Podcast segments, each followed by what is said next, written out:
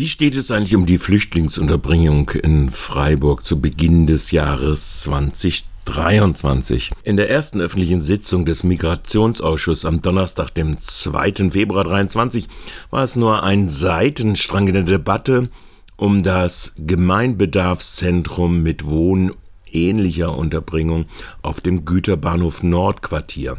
Stadtrat Sumbart warf die Frage auf, und erster Bürgermeister von Kirchbach antwortete unverzüglich.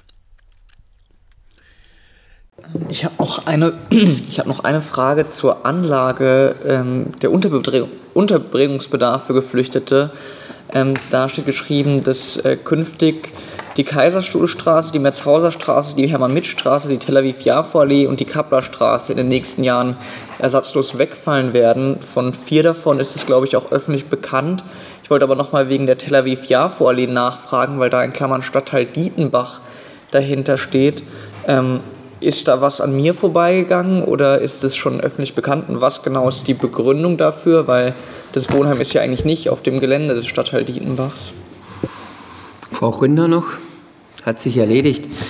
Ähm, vielleicht zu einem Punkt will ich noch was sagen. Wir wollen die Merzhauser Straße eigentlich erhalten. Wir wollen da äh, mit den beiden Stiftungen Grundstückstausch machen, dass der Ersatzneubau für das Johannes, ähm, für das ähm, Johannes Wohnheim für Pflegebedürftige ähm, dann nicht dort entsteht, wo jetzt das Wohnheim ist, weil das wäre meines Erachtens nach äh, unsinnig, aber da müssen wir mit dem Regierungspräsidium sprechen, haben wir aber mit der Frau Hart schon mal Vorgespräche geführt, weil dass wir das länger nutzen können, was meines Erachtens nach sinnvoll wäre. Gleichzeitig wissen wir natürlich auch, dass wir ein Pflegeheim dringend benötigen.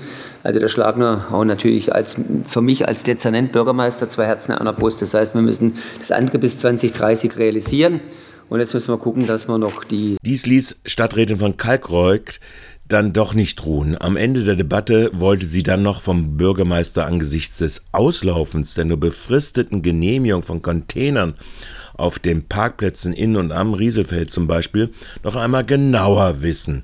Der Bürgermeister antwortete ihr dann auch mal Bezug nehmt auf vorhin ähm, auf ähm, Containerlösungen auf dem Messeparkplatz. Können Sie da noch mal sagen, was da geplant ist? Das ist mir nicht ganz klar. Geworden. Also derzeit ist noch gar nichts geplant, äh, sondern wir haben einfach angesichts der Hochrechnungen, äh, die uns ja die äh, Frau Dr. Niethammer auch jede Woche gibt, äh, gesagt, dass wir nicht blauäugig sein dürfen und auch wenn wir jetzt noch Kapazitäten haben, die vielleicht bis August ausreichen, wobei wir immer nie wissen, wird es mehr, wird es weniger das heißt, einfach Stand heute.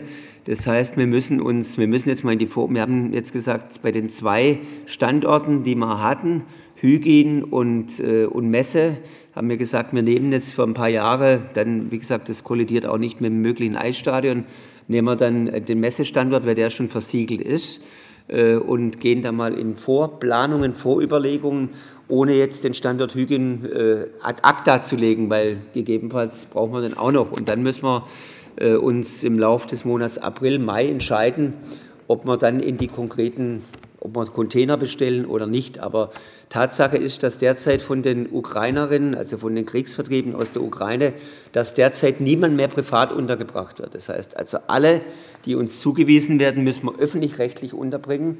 Und deshalb äh, verschärft es natürlich bei uns die Situation und äh, wir versuchen jetzt durch die Belegung von Hochdorf wieder diejenige Belegung, die bisher etwas problematischer war, wieder zu entzerren und dann auch, äh, sag mal, die, äh, die Belegung dann auch, die, man, die vorgenommen wird vom Regierungspräsidium, es ist ja derzeit in dem ehemaligen Baumarkt, sind ja auch 180 Menschen untergebracht, die dann wieder zeitnah an die entsprechenden und Landkreise für die vorläufige Unterbringung dann zugewiesen werden. Also insofern fahren wir da jetzt auf sich. Man muss wissen, das ist teuer. Wenn wir in Hochdorf, äh, wenn wir in, äh, in, in der Messe bauen, das sind 14,5 Millionen Euro. Also das heißt, angenommen, wir würden das jetzt in Haushalt reinbringen, die 14,5 Millionen, ähm, wäre der Entscheidungsspielraum für die Gemeinderäte wahrscheinlich dementsprechend geringer. Das sage ich auch gleich. Ja, wenn wir das jetzt über die Änderungsliste darstellen, klar, wir, Wir kriegen da die Kosten dann wieder, aber trotzdem, sie erscheinen im Haushalt und zwei Jahre später kriegt man dann die Rückerstattung. Das muss man einfach wissen. Das sind natürlich Mittel, die, ähm, die wir benötigen. Das ist einfach so. Trotzdem ähm, ist, äh, die Frau Dr. Nietham hat ja vorhin zu Recht gesagt, ähm, Container, das ist unbefriedigend, aber ich kann jetzt auch nicht in, an Standorten, die ich nur vorübergehend zur Verfügung habe, wie Messe, Hüging genauso, da ist eine Sportachse Alemannia-Zering geplant, kann ich keine Holzbauweise realisieren. Und das Teuerste wird immer noch sein, wenn wir irgendwann mal die, die Messe nehmen müssen oder Turnhallen. Das wird das Allerteuerste sein das ist das Unbefriedigendste. Aber wie gesagt, auch da können wir nie sicher sein, ob wir in die Situation hineingeraten.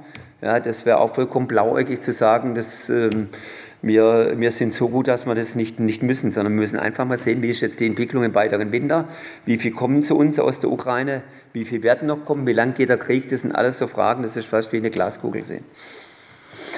Also insofern fahren wir auf Sicht und wie es gibt jetzt eine Projektgruppe. Frau Dr. Niethammer ist Leiterin dieser Projektgruppe und die Frau Dr. Niethammer berichtet immer mindestens einmal im Monat in der Dezernentenrunde und berichtet uns über den aktuellen Stand und dann entscheidet man dann je nach äh, der Analyse oder der, äh, der Situationsschilderung. Bis 2030 ist also noch sehr viel zu tun in Freiburgs Politik.